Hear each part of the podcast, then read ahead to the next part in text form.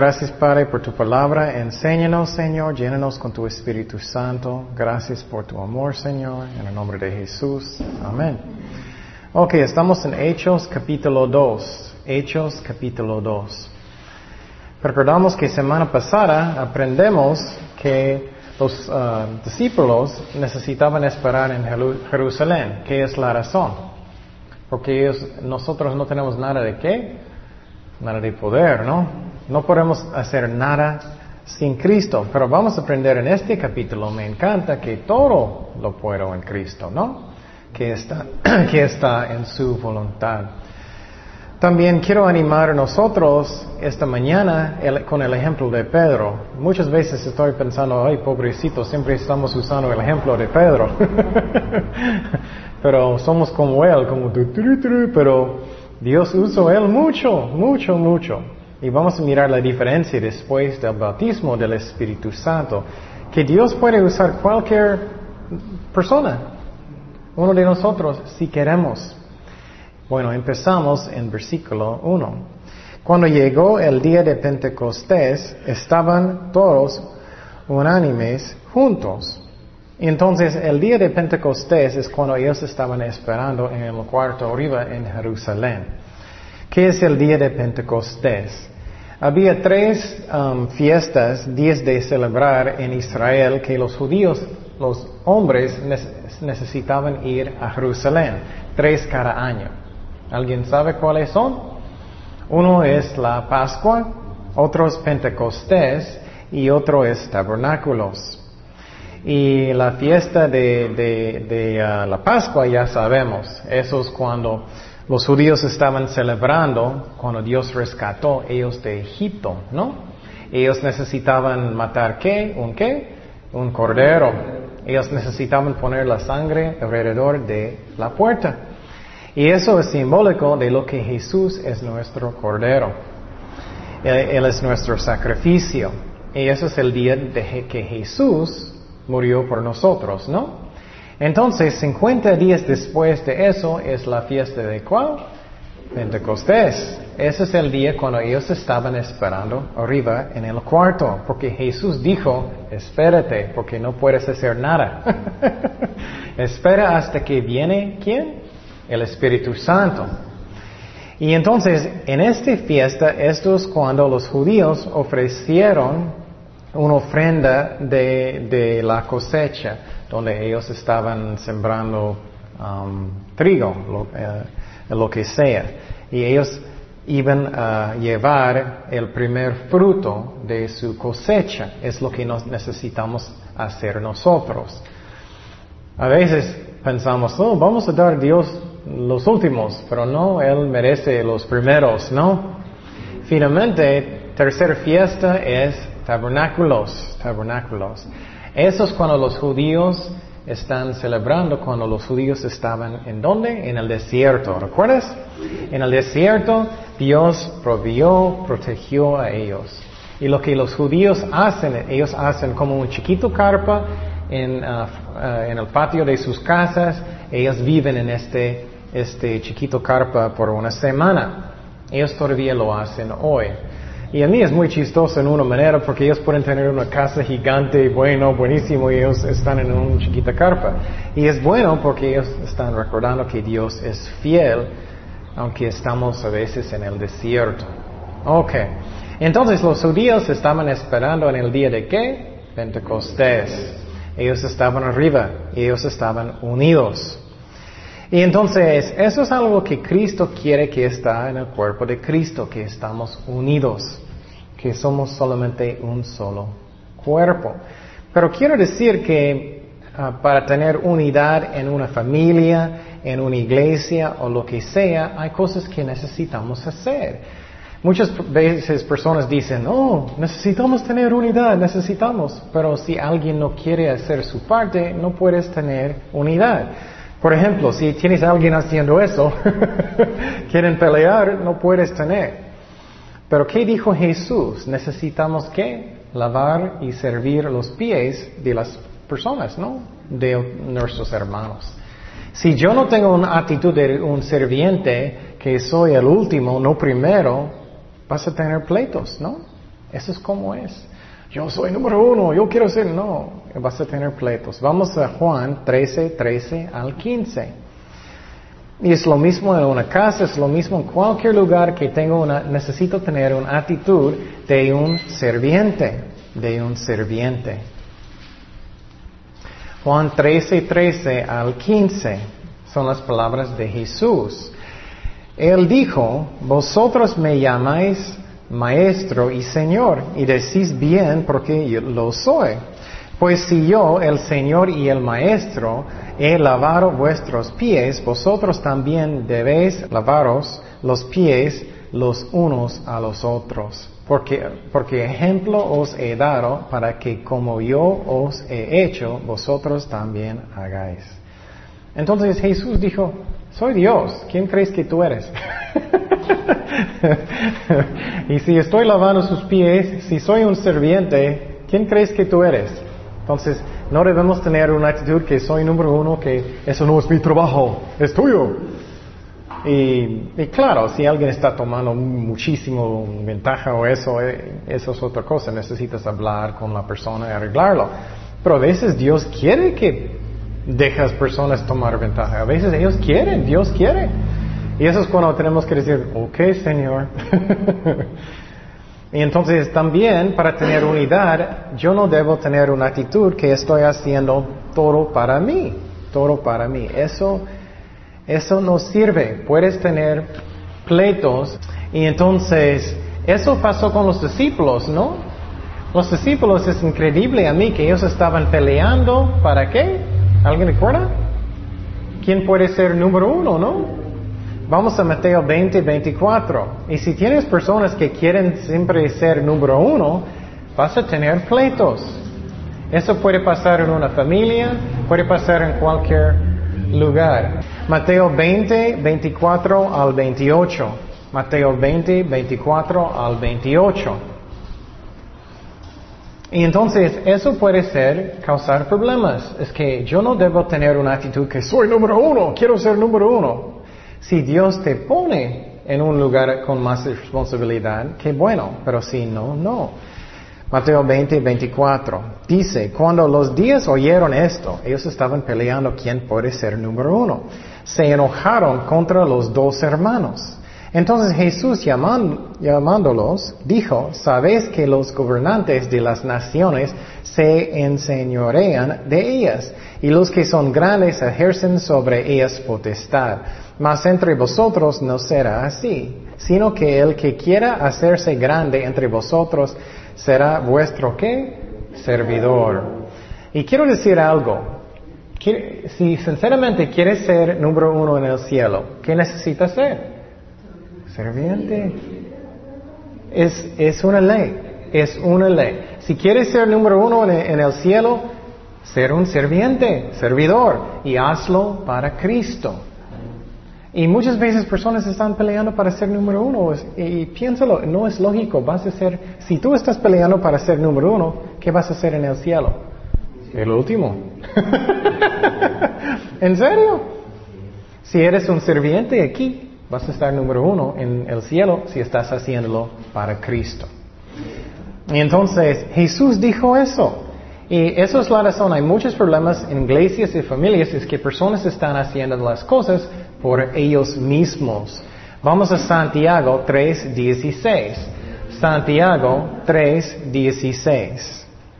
Eso es un versículo que es bien fuerte, bien fuerte. Santiago 3.16.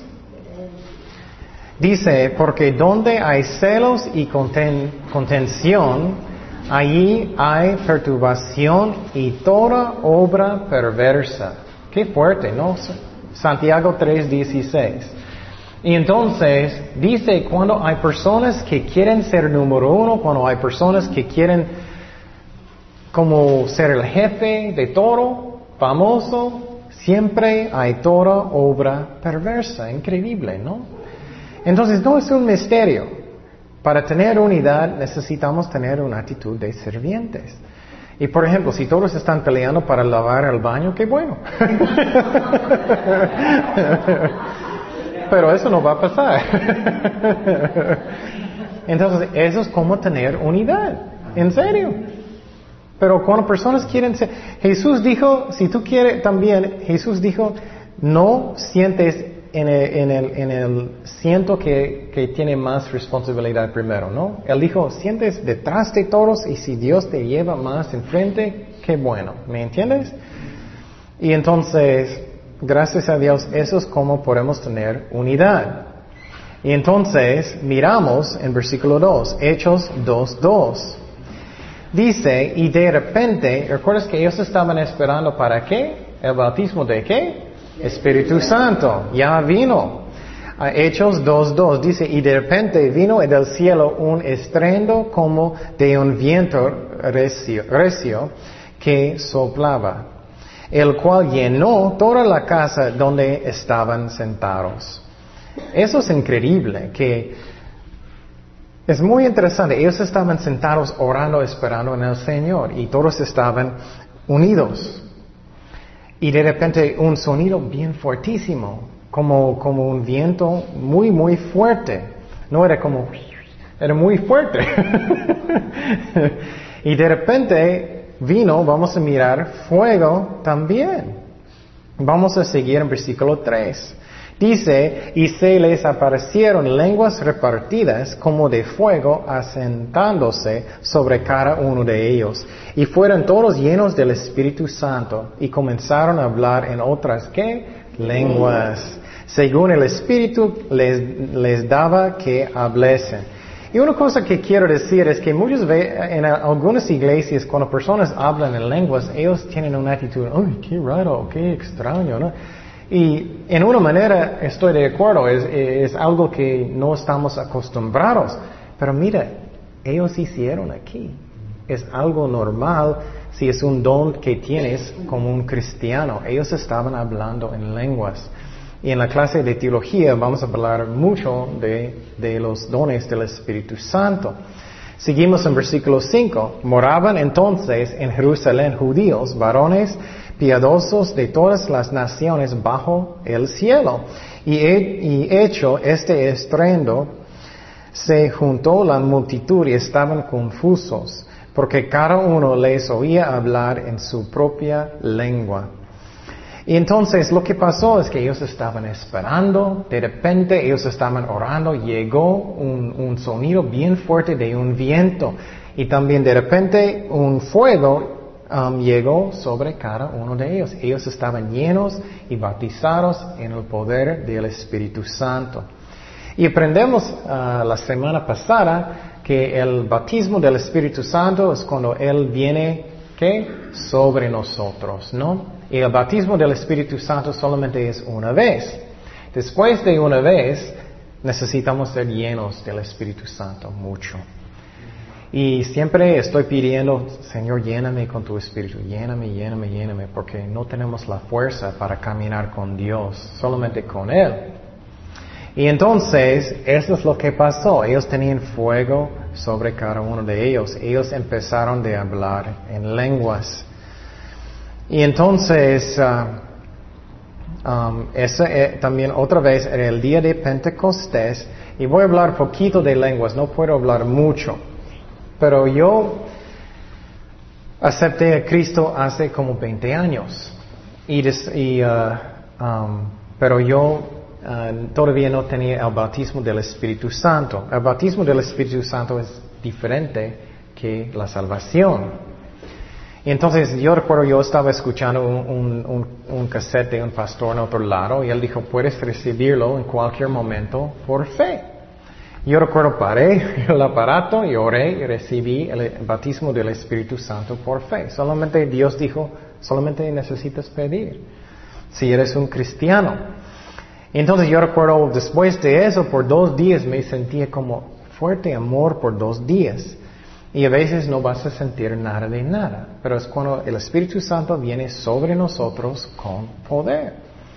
Y quiero decir, en este momento no hablé en lenguas. Pero yo quise tener este don de hablar en lenguas. Entonces, por años yo estaba orando, Señor, quiere este don. Pero hay muchos diferentes dones. El, don de lenguas no es el más importante, solamente es uno de los dones. Y la verdad, Pablo dijo que hay un don que es más importante que, que lenguas. ¿Cuál es? ¿Alguien sabe? Es profecía, profecía. Y entonces, pero yo quería, porque muchas veces cuando estoy orando no sé qué necesito decir y yo quería. Y voy a decir la historia rápidamente. Y yo recuerdo por un mes yo estaba intentando de hablar en lenguas. Era como, no era real, era falso. Y yo sabía era falso. No, soy una persona que es muy, muy, muy emocional. no, no soy yo. y muchas personas dicen que es algo emocional para hablar en lenguas. No, soy un ejemplo. Y entonces lo que pasó es por un mes yo estaba tratando de hablar en lenguas y no pude. Y ahora, mm, bueno, no creo que va a pasar. y eso era años después del bautismo. Y algunas iglesias dicen que siempre necesitas hablar en lenguas con el bautismo del Espíritu Santo. No es cierto. Hay diferentes manifestaciones, diferentes dones. Y entonces, y personas que hablan en lenguas no son mejores que otros, son dones, diferentes dones para diferentes personas. Pero yo estaba orando y la Biblia dice que necesitamos buscar los dones de, de Dios. Necesitamos pedir, necesitamos buscar lo que Dios quiere. No es algo pasivo, ¿me explico? Entonces yo estaba orando y yo recuerdo un día yo estaba en mi cama orando y de repente empecé de hablar en lenguas y yo sabía la diferencia. Es como mi lengua estaba moviendo en maneras que yo no sabía. era algo muy raro. Y entonces yo estaba hablando y era, estoy hablando en lenguas, yo estaba pensando. Y era algo que no, que era de Dios. Y yo sé la diferencia. Yo, no, yo sé la diferencia de hacer algo que no es real y algo que es Dios. Yo recuerdo, empecé a hablar en lenguas y yo recuerdo, yo quiero mirarme en un espejo. yo fui al baño, yo estaba mirándome, hablando en lenguas y yo, wow, no puedo creerlo. Y no, no quise parar por dos horas. Porque yo tenía miedo que, ay, no voy a saber cómo empezar otra vez. y, yo estaba hablando por dos horas en lenguas y finalmente me cansé. Y fue, ok, bueno. Y después de eso aprendí que puedo controlarlo cuando quiero. Entonces, hablando en lenguas es algo real. Y los, los discípulos estaban hablando en dialectos, en idiomas de las personas que estaban escuchando. Hay multitudes de judíos que estaban en la fiesta de Pentecostés y ellos estaban hablando en su propio idioma. Y entonces, y vamos a hablar de las reglas y todo eso de, de ah, lenguas más adelante. Solamente voy a decir que si hay un servicio y personas hablando en lenguas en un servicio, la Biblia enseña que no puedes tener todos hablando en el mismo momento. Algunas iglesias hacen eso. ¿Qué es la razón? Tú no puedes decir amén si no entiendes. Y la Biblia dice que dos o tres máximo y necesitas alguien con un don de interpretar. Por ejemplo, cuando yo estaba hablando en lenguas en Tacate, yo recuerdo uh, un amigo tenía el don de interpretar. Y él estaba interpretando lo que dije yo. Y yo, wow, increíble, hermosas cosas. Es algo que es real. Y la otra cosa que quiero decir es que lenguas es, uh, nosotros hablando a, Dios, no es Dios a nosotros. ¿Me explico? Y muchas iglesias hablan en lenguas, las personas, y, y alguien va a interpretar y va a decir, Dios está diciendo, hijo amado. No, eso es una profecía. ¿Me explico? Vamos a mirar que lenguas es cuando tú estás hablando con Dios y vamos a mirar eso más adelante. Seguimos en versículo 7. Ah, Estaban antónitos y maravillados diciendo, mira, ¿no son galileos todos que hablan? Um, ¿Cómo pues les oímos ah, nosotros hablar cada uno en nuestra lengua en la que hemos nacido? Partos, medios, elamitas y los que habitamos en Mesopotamia, ah, en Judea, en Capadocia, en el Ponto y en Asia, ellos estaban hablando en muchos diferentes idiomas. Y Frigia y Panfilia y Egipto, en las regiones de África, más allá de Sirene y romanos aquí residentes, tanto judíos como prosélitos y cretenses y árabes, les oímos hablar en nuestras lenguas que las maravillas de Dios. Eso es la clave. Entonces ellos estaban diciendo, ellos no estaban predicando, ellos estaban diciendo que las maravillas de Dios. Entonces lenguas es cuando tú estás diciendo las maravillas de Dios, estás hablando con Dios. ¿Me explico? Eso eh, eh, hay mucha confusión en diferentes iglesias, pero la Biblia es bien clarito. Eso es el propósito de lenguas y también cuando estás orando en lenguas estás hablando con Dios. Si yo no sé cómo orar por alguien, yo puedo orar en lenguas y claro es la voluntad de Dios. Y si no tienes el don de, de lenguas, Dios sabe lo que está en su corazón. Puedes orar y decir, ay Señor, estoy orando por ellos, no sé qué decir, pero tú sabes eso también sirve. Solamente es algo que ayuda mucho. Y créeme, eh, me encanta porque cuando yo no sé qué decir, voy a empezar a hablar en lenguas y yo sé que Dios escucha. Y entonces, vamos a primero uh, de Corintios 14.2 para confirmar eso que hablando en lenguas no son profecías, no es hablando con la gente, es hablando con Dios. Primero de Corintios 14.2. Primero de Corintios 14.2. Mira lo que dice directamente. Porque el que habla en lenguas no habla a los que, los hombres, sino a quién, a Dios. Pues nadie le entiende, aunque por el Espíritu habla misterios. Entonces, lenguas es para edificar a mí mismo, para orar, para personas, para alabar a Dios. Y vamos a aprender en la clase de teología, también hay diferentes formas de usar lenguas también. Hay diferentes dones y diferentes usos del dones. Por ejemplo, puedes tener el don de enseñar. Y posible es solamente su don es para enseñar niños. Posible es para enseñar jóvenes. O posible todos, depende. Entonces los dones tienen diferentes funciones. ¿Me explico? Seguimos en versículo uh, Hechos 2, 12. Hechos 2, 12. y mira, y quiero que estamos pensando que eso pasó en frente de multitudes de gente en Jerusalén, porque en la fiesta había mucha gente. Hechos 2, 12 y 13 dice, estaban todos antónitos y perplejos, diciéndose uno a otros, ¿qué quiere decir esto? Ellos están confundidos. Más otros burlándose decían, están llenos de mosto, son borrachos. Entonces, dos reacciones, personas que quieren saber y otros burlando. Eso siempre pasa, ¿no? Personas están burlando o buscando. Seguimos, versículo 14. Entonces Pedro poniéndose en pie con los once, ya con qué? El bautismo del Espíritu Santo con poder. Y quiero animar a ustedes que Dios puede usar ustedes y a mí. Necesitamos buscar los dones del Espíritu Santo. Necesitamos pedirle. Yo recuerdo que cuando acepté a Cristo, yo quería todo. Yo era, Señor, dame todos. Quiero cada don. y, quién decide cuáles dones vas a tener? El Espíritu Santo. Pero necesitamos buscar, Señor, dame este don, por favor. Pon en mi corazón lo que tú quieres. Y Dios puede usar ustedes también.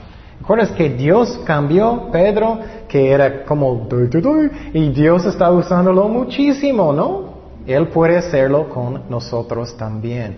¿Cuántas veces que fallamos? Pero Dios puede cambiar las cosas con el poder de Dios. Entonces Pedro, poniéndose en pie con los once, alzó la voz en frente de multitudes, quiero decir, y les habló diciendo, varones judíos y todos los que habitáis en Jerusalén, esto os sea notorio y oír mis palabras. Entonces, Él está predicando en frente de miles de miles de gente. Y posible tú vas a decir, uy, no puedo hablar en frente de tanta gente, nunca. Con el poder de Dios sí puedes. Mire cómo Dios cambió a Pedro. Seguimos en versículo 15. Porque estos no están hebríos como vosotros suponáis, puesto que es la hora tercera del día. Entonces, primeramente Pedro está hablando con la gente que estaban burlando. Eso es el más difícil, ¿no? Puedes imaginar, imaginar que empiezas de hacer algo y personas están burlando de ti. Y mira qué valor que tiene Pedro. El Espíritu Santo le di mucho valor. Él dijo, no somos borrachos, es el tercer hora del día. ¿Cuál hora es en nuestro? 9 a.m. Muy bien, 9. La razón porque el día de los judíos empieza cuando? A las 6 en la mañana. Entonces, primero, eh, también el, el, Espíritu Santo puede darnos valor. Posible sientes muy, muy, hoy tengo mucho miedo de hacer una obra, un ministerio, algo. Y claro, necesitamos tomar un paso de fe, pero Dios puede darnos valor. Entonces, uh, Pedro va a empezar de explicar con una profecía en el libro de Joel. Seguimos en versículo 16. Mas esto es lo dicho por el profeta Joel. Y lo que quiero decir también, necesitamos ser sabios. Muchas personas dicen, hoy quiero que el Señor me usa mucho, me usa mucho. O bueno, ¿estás estudiando la Biblia? Well, bueno, no, casi nunca. Vamos a mirar que Pedro sabía la palabra mucho, memorizado. Él no tenía una computadora como yo. Él tenía el libro de Joel en la mente. Seguimos en versículo 17. y en los postreros días, dice Dios, derramaré de mi espíritu sobre toda carne y vuestros hijos y vuestras hijas profetizarán. Vuestros jóvenes verán visiones y vuestros ancianos soñarán sueños. Y de cierto sobre mis siervos, sobre mis siervas, en aquellos días derramaré de mi espíritu y profetizarán. Eso me encanta, porque en el Antiguo Testamento solamente Dios llenó a algunas personas solamente con el Espíritu Santo, ¿no? ¿Qué dice aquí? ¿Qué dice en versículo 17? ¿Quién va a profetizar primeramente? Los hijos y las hijas, ¿no? ¿Qué más?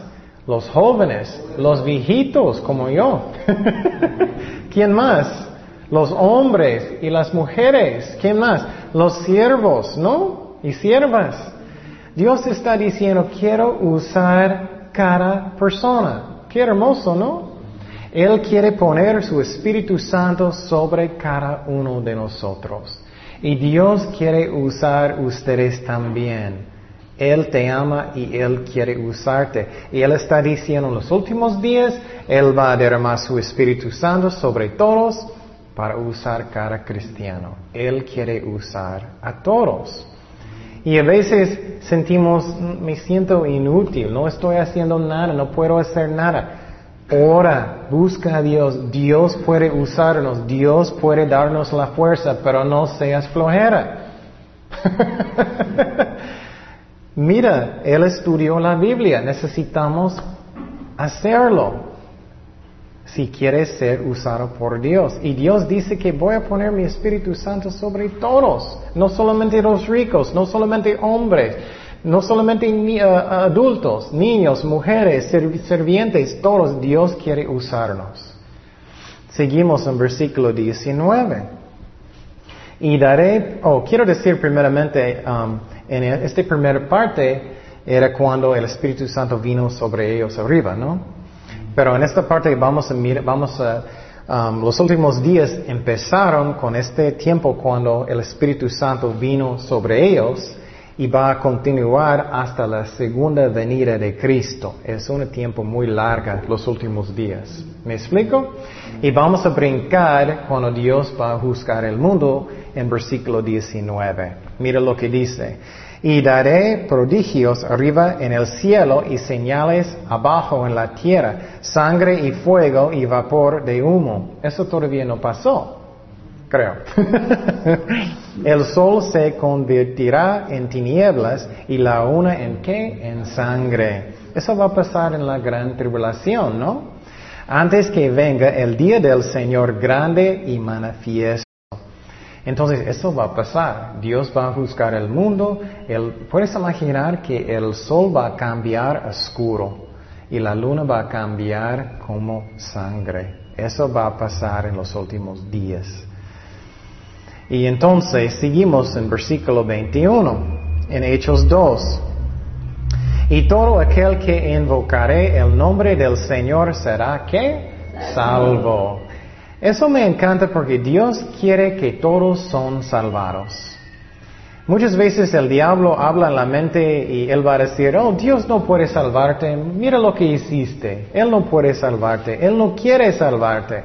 También algunos maestros enseñan a mí mal, ellos enseñan que Dios solamente quiere salvar a algunas personas. Eso a mí no es el corazón de Dios. Vamos a primero de Timoteo 2, 3 y 4.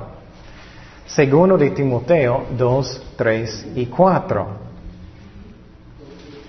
Oh, perdón, primero de Timoteo 2, 3 y 4. Dice, porque esto es bueno y agradable delante de Dios nuestro Salvador, el cual quiere que cuantos? Todos todos los hombres sean salvos y vengan el conocimiento de la verdad. Dios quiere que todos son salvados. Dios quiere usar todas las personas. Aunque personas dicen que Dios no quiere salvar a todos, dice aquí, Él quiere usarte. Entonces, posible tú sientes desanimado. Dios no puede usarme mucho. Dios no, no tengo mucho talento, mucho poder. Mira lo que pasó con Pedro. Él negó a Cristo cuántas veces? Tres veces. Con malas palabras también. Y mira después del bautismo del Espíritu Santo, con su poder, mira cómo Dios usó Él muchísimo. Y Él puede usar nosotros muchísimo si queremos. En serio. Mira el ejemplo de Pedro. ¿Cómo Dios usó a Pedro? Él, predicó en este día de Pentecostés y ¿cuántas personas fueron salvadas? Tres mil. Dios puede usarte también. Dios usó Pedro para escribir libros en la Biblia. En la Biblia. Dios usó Pedro también para predicar a los gentiles, primeramente, ¿no? Dios usó a Pedro para sanar un hombre que no podía caminar él estaba brincando, alabando a Dios después. Dios usó a Pedro para para sanar a alguien que era un paralítico por ocho años. Dios usó a Pedro para levantar um, una señora de los muertos. Entonces Dios puede usar a nosotros también con el poder, el bautismo del Espíritu Santo. Eso me encanta, ¿no? Seguimos en Hechos 2.22. Y quiero decir que Dios también dijo, ancianos, Él dijo, los jóvenes, los niños. Entonces, tú no puedes decir, ya soy muy viejito, no puedo. no puedes decir, soy muy joven, ya no, no, soy muy joven. No, todos, todos. Y quiero decir también, su primer ministerio debe ser qué? Oración. Oración. Y muchas veces personas dicen, ay, no tengo ningún ministerio. Si tienes, si lo usas. Primeramente tenemos oración. Si tú estás fiel en su casa, orando solito en la iglesia y orando por la gente, orando por almas, lo que sea, tienes una recompensa en el cielo. Es nuestro primer ministerio siempre. Seguimos en Hechos 2.22. Mira lo que y Pedro va a seguir. Varones israelitas, oíd estas palabras. Jesús Nazareno, varón aprobado por Dios entre nosotros con las maravillas, prodigios y señales que Dios hizo entre vosotros por medio de él, como vosotros mismos sabéis. Entonces Pedro ya está predicando a Cristo. Y quiero decir, él no tenía un sistema de sonido, no tenía un micrófono, él estaba gritando a miles de personas. Y quiero decir también que, uh, que uh, es que otra vez Dios puede usarte. Tú puedes decir, no puedo, no puedo. No, pero con Dios sí puedes. Y entonces Él está diciendo primeramente, cree en Jesucristo por las obras que Él hace, Él hizo, ¿no? Puedes imaginar que si Cristo vino aquí, Él está levantando los muertos, Él está enseñando, hay multitudes, Él está sanando, quitando demonios de todos. ¿Cómo más obvio puede ser que Él es el Mesías, no? Él está diciendo eso. Seguimos en versículo 23. A este entregado por el, determinado consejo y anticipado conocimiento de Dios prendisteis y matasteis por manos de encuyos crucificándole. Eso me encanta, porque él está en frente de multitudes de judíos y muchos quisieron matar a Jesús, ¿no? Y él dijo, ¿qué? Tú mataste. Tú mataste. Él tenía tanto valor y Dios le dio este valor a través del poder del Espíritu Santo. Y quiero decir que también necesitamos decir la verdad en amor, ¿no? Por ejemplo, si alguien tiene cáncer y, tú vas y ellos necesitan un tratamiento y tú vas a decir, ah, no quiero decirle, no quiero. No estás ayudándole, ¿no? Es lo mismo con alguien que ellos piensan que ellos van al cielo y no, necesitamos decirles, necesitas dar su vida a Cristo, necesitas arrepentir porque Jesús te ama necesitas arrepentir y dar su vida a Cristo, uno va a ser cielo. Y muchas veces necesitamos decir muy directo a la gente, con amor, no como, con amor. Vamos a Juan 8, 24. Juan 8, 24. Eso es en la manera que Jesús predicó también. Juan 8, 24. Dice, por eso os dije que moriráis en vuestros pecados, porque si no creéis que yo soy en vuestros pecados, que moriráis.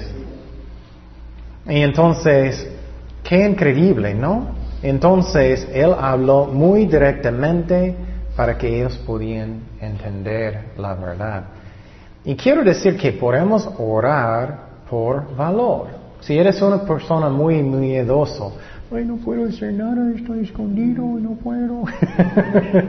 claro, necesitamos tomar un paso de fe y negar a nosotros mismos, pero podemos orar por el valor del Espíritu Santo, ¿no?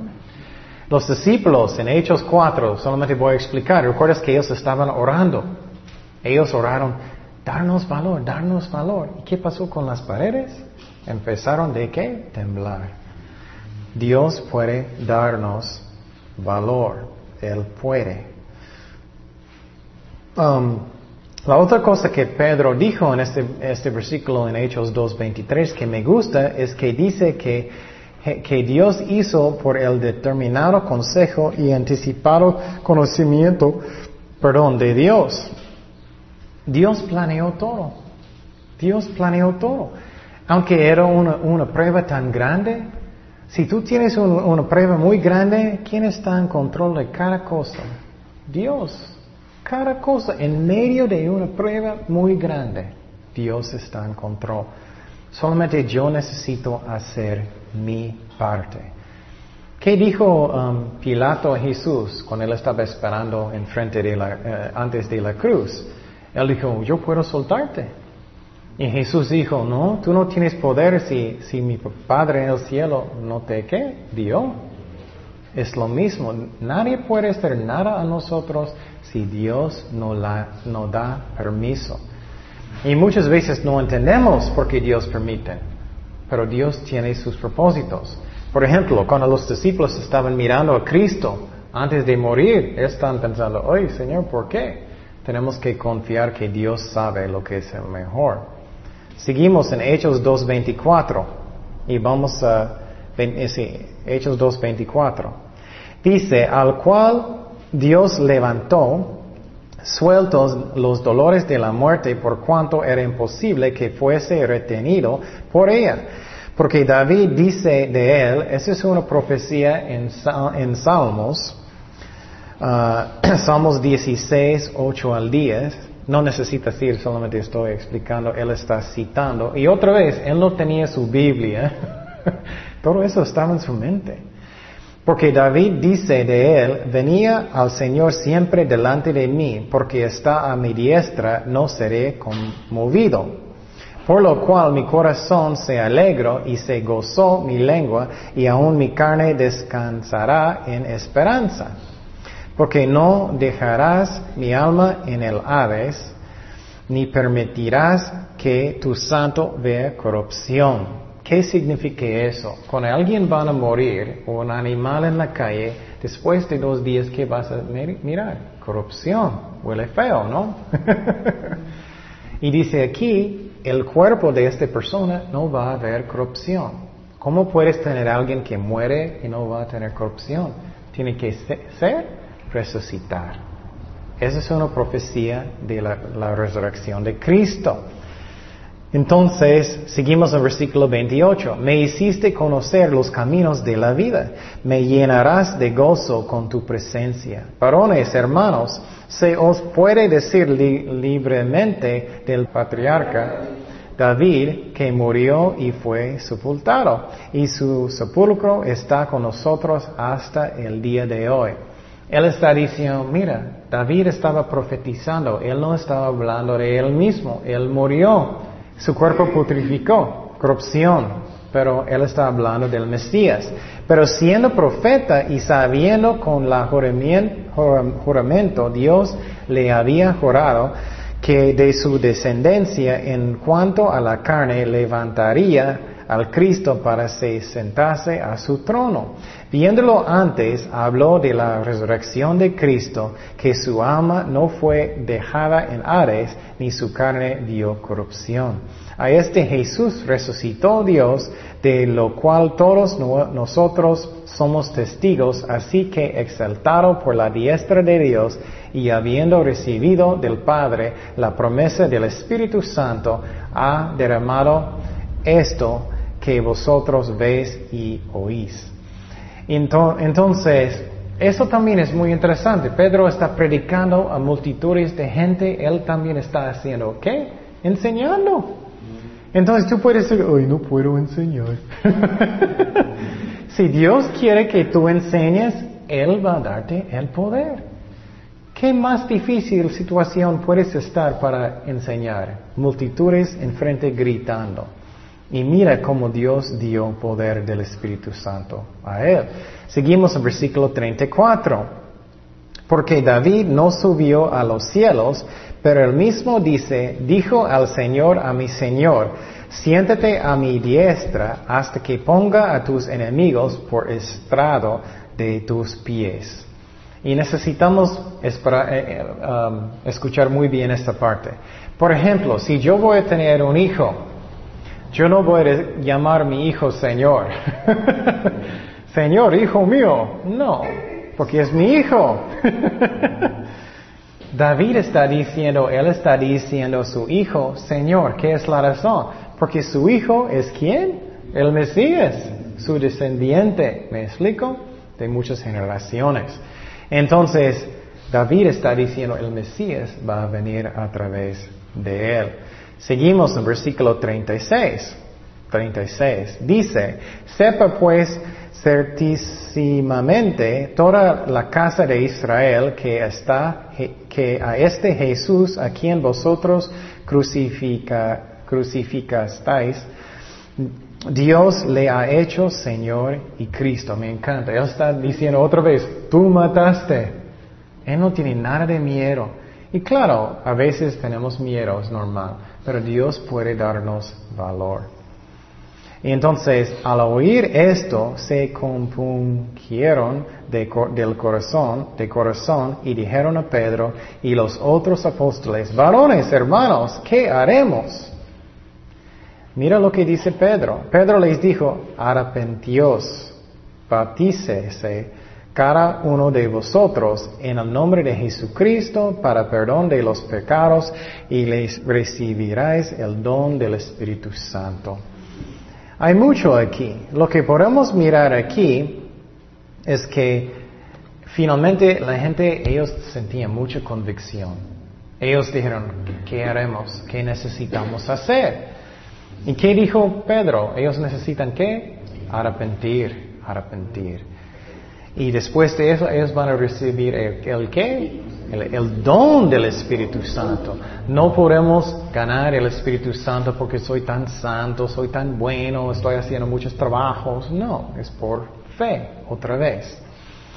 Pero la, la cosa que es muy importante, y quiero explicar todo lo que está pasando. ¿Recuerdas entonces lo que está, ellos estaban esperando? El don del Espíritu Santo, ¿no? Después ellos tenían mucho poder. Pedro levantó, él estaba predicando a todos. Él explicó las profecías, ¿no? Y entonces después de eso, ellos dijeron, ¿qué necesitamos hacer? Y él dijo, necesitas arrepentir. Y entonces, ¿qué es arrepentimiento? Eso es algo que es muy importante porque muchas personas piensan que ellos son salvados y no. Yo por muchos años yo creía en Cristo. Yo creía en mi corazón y mi mente, pero todavía cada fin de la semana yo estaba tomando y haciendo cosas que yo no debe. y también yo estaba haciendo otras cosas y Él no era mi Señor hasta que decidí un día yo voy a dar mi vida a Cristo y quiero decir otra vez que salvación es un don de Dios, pero necesitas dar su vida a Cristo. Él necesita ser su Señor. Y Jesús dice que necesitas arrepentir. Entonces arrepentimiento es un cambio real en su corazón y que va a manifestar en su vida.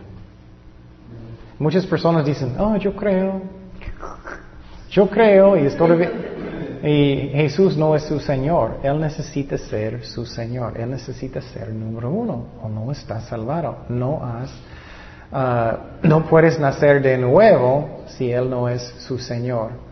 Y para nacer de nuevo es un momento. Ora para, y invita a Cristo en su corazón para Él que Él puede venir y, y vivir en su corazón y perdonarte. Eso es arrepentimiento. Y quiero decir que Él dijo eso y después puedes bautizar. No es el bautismo que te salva. Muchas personas fueron bautizados y después es el corazón. Es el corazón. Seguimos en versículo 39. Porque para vosotros es la promesa, y para vuestros hijos, y para todos los que están lejos, para cuantos el Señor nuestro Dios llamaré. Y todos otros muchas palabras testificaba y les exhortaba, diciendo, sed salvos de esta perversa generación. Oh, él es tan directo, me encanta. de esta perversa generación. Muchas veces en la iglesia hoy son tan ridículos, sinceramente. Ay, no quiero ofender a nadie, solamente quiero mucha gente. No quiero ofender a nadie. Y claro, necesitamos hacerlo con amor. No estoy diciendo que tienes que ser malo. Pero necesitamos decir la verdad, ¿no? Necesitamos decir la verdad. Y, entonces él dijo, vas a tener la promesa del Espíritu Santo. Seguimos en versículo 41. Así que los que recibieron su palabra fueron bautizados y se añadieron aquel día como tres mil personas. Oye, muchas personas, ¿no? tres mil personas. Y otra vez, Dios puede usar nosotros. Dios puede usar nosotros. Seguimos en versículo 42. Versículo 42 dice, y, eso es después de aceptar a Cristo. Esa parte es muy importante. Si ustedes quieren crecer en Cristo, mira lo que ellos hicieron. Y perseveraban en qué? La doctrina de los apóstoles. ¿Qué más? En la comunión uno con los otros y que en el partimiento del pan y las oraciones. Entonces, si tú quieres crecer en Cristo, necesitamos estar en la palabra de Dios mucho, no poquito, pero mucho, con un corazón que quiere obedecer. Es que muchas personas dicen, no, nunca estoy creciendo, nunca. O necesitas el poder del Espíritu Santo y también el corazón que quiere sinceramente obedecer. Y lo que, no voy a decir detalles, pero lo que aprendí en mi vida personal, muchas veces cuando yo no tengo victoria en una área en mi vida es porque pienso que quiero obedecer, pero hoy todavía no completamente. Necesito completamente tener un corazón que quiere obedecer. Muchas veces podemos engañar nosotros mismos, ¿no? Número dos, necesitamos estar en compañerismo. Nosotros juntos necesitamos apoyar uno a los otros. Necesitamos tomar la Santa Cena. Eso es algo comunión con Cristo. Necesitamos también. Necesitamos estar en oración. Y claro, ya hablamos del bautismo del Espíritu Santo y necesitamos servir a Dios, necesitamos servir a Dios. Y quiero decir que, que puedes servir a Dios en muchas maneras. Puedes servir a Dios enseñando niños, eh, dando folletos en la calle, invitando amigos a la iglesia, limpiando. Hay muchas cosas que puedes hacer. Solamente ora lo que Dios quiere. Y algo que es muy importante, mira lo que dice aquí. Eso es como la iglesia creció. Seguimos en versículo 43. Um, uh, y sobrevino temor a toda persona y muchas maravillas y señales eran hechas por los apóstoles. Todos los que habían creído estaban juntos y tenían en común todas las cosas y vendían sus propiedades y sus bienes y lo repartían a todos según la necesidad de cada uno. Eso no es comunismo, quiero decir, es amor. Comunismo es que lo que tú tienes es mío. Eso es lo que tengo yo, es tuyo. Seguimos en versículo 46, esa es la clave. Y preservando unánimes cada día en el tiempo y partiendo el pan en las casas, comían juntos con alegría y sencillez del corazón, alabando a Dios y teniendo favor con todo el pueblo. Mira, estaba en la palabra, en, la Santa Cena, orando, sirviendo a Dios, en, todo eso lo que decimos. ¿Y qué, qué dice aquí? Y el Señor añadía cada día a la iglesia los que habían de ser salvos. Y quiero decir, eso es como la iglesia crece. La iglesia crece con todo de nosotros. Es que cuando somos ovejas y cuando estamos en la palabra de Dios, orando en alabanza, sirviendo a Dios, la Santa Cena, compañerismo con nosotros, crecemos, ¿no? Y con eso invitamos nuestros amigos, nuestros vecinos, familias y la, iglesia crece. Eso es como la iglesia debe crecer. Y en la iglesia moderna, muchas veces, especialmente en otro lado, aquí también, ellos tienen muchos programas. Vamos a hacer muchos programas para alcanzar, para, para como, como forzar personas a la iglesia, o no, no, lo que sea, y vamos a hacer un show y lo que sea. Eso puede ser la carne, no siempre, pero puede ser la carne. La manera que Dios dice que la iglesia debe crecer es que la gente van a madurar, ¿no? Porque piénsalo, si solamente tienes en la iglesia muchos niños, y estoy hablando de adultos que son cristianos que todavía son niños, ¿qué vas a tener? Muchos pleitos, ¿no? La manera que la iglesia debe crecer es que nosotros crecemos en Cristo, invitamos los bebitos en las calles, ellos van a crecer y es otro y otro y otro. ¿Me explico? Lo que pasa mucho es que hay maneras que, que crece que no es natural. Esa es la manera que es mejor de crecer la iglesia, es que tienes un base y crece y crece y crece. Y eso es lo que dice aquí. Y claro, Dios puede ser lo que Él quiere, pero usualmente eso es como la iglesia crece. Y por ejemplo, Capilla Calvario en otro lado, en Costa Mesa, el muy grande, eso es como miré de muchos años. Es que ellos están alimentando, alimentando la palabra de Dios. Ellos crecen, invitan a sus amigos, ellos crecen, invitan a sus amigos, es como sirven. Bueno, y quiero animar a nosotros que miren la diferencia en la vida de Pedro, ¿no? Wow. Él cambió de negando a Jesucristo, que, Dios lo usa para escribir libros en la Biblia, predicando a tres mil personas, usando tanto, increíble, ¿no? Y con el poder del Espíritu Santo, Dios puede usar nosotros también. Pero quiero decir, no debemos ser flojos. Estudiamos.